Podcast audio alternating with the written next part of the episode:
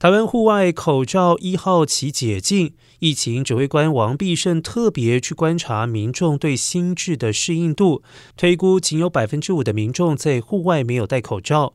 认为民众对于戴口罩的意识感还是很强，自主防疫做得非常好。正因为民众自律，指挥中心不排除加速开放脱口罩的场域。另外，疫情持续平缓，年终跨年活动仍以室外不戴、室内戴为原则，不会有新的防疫规定。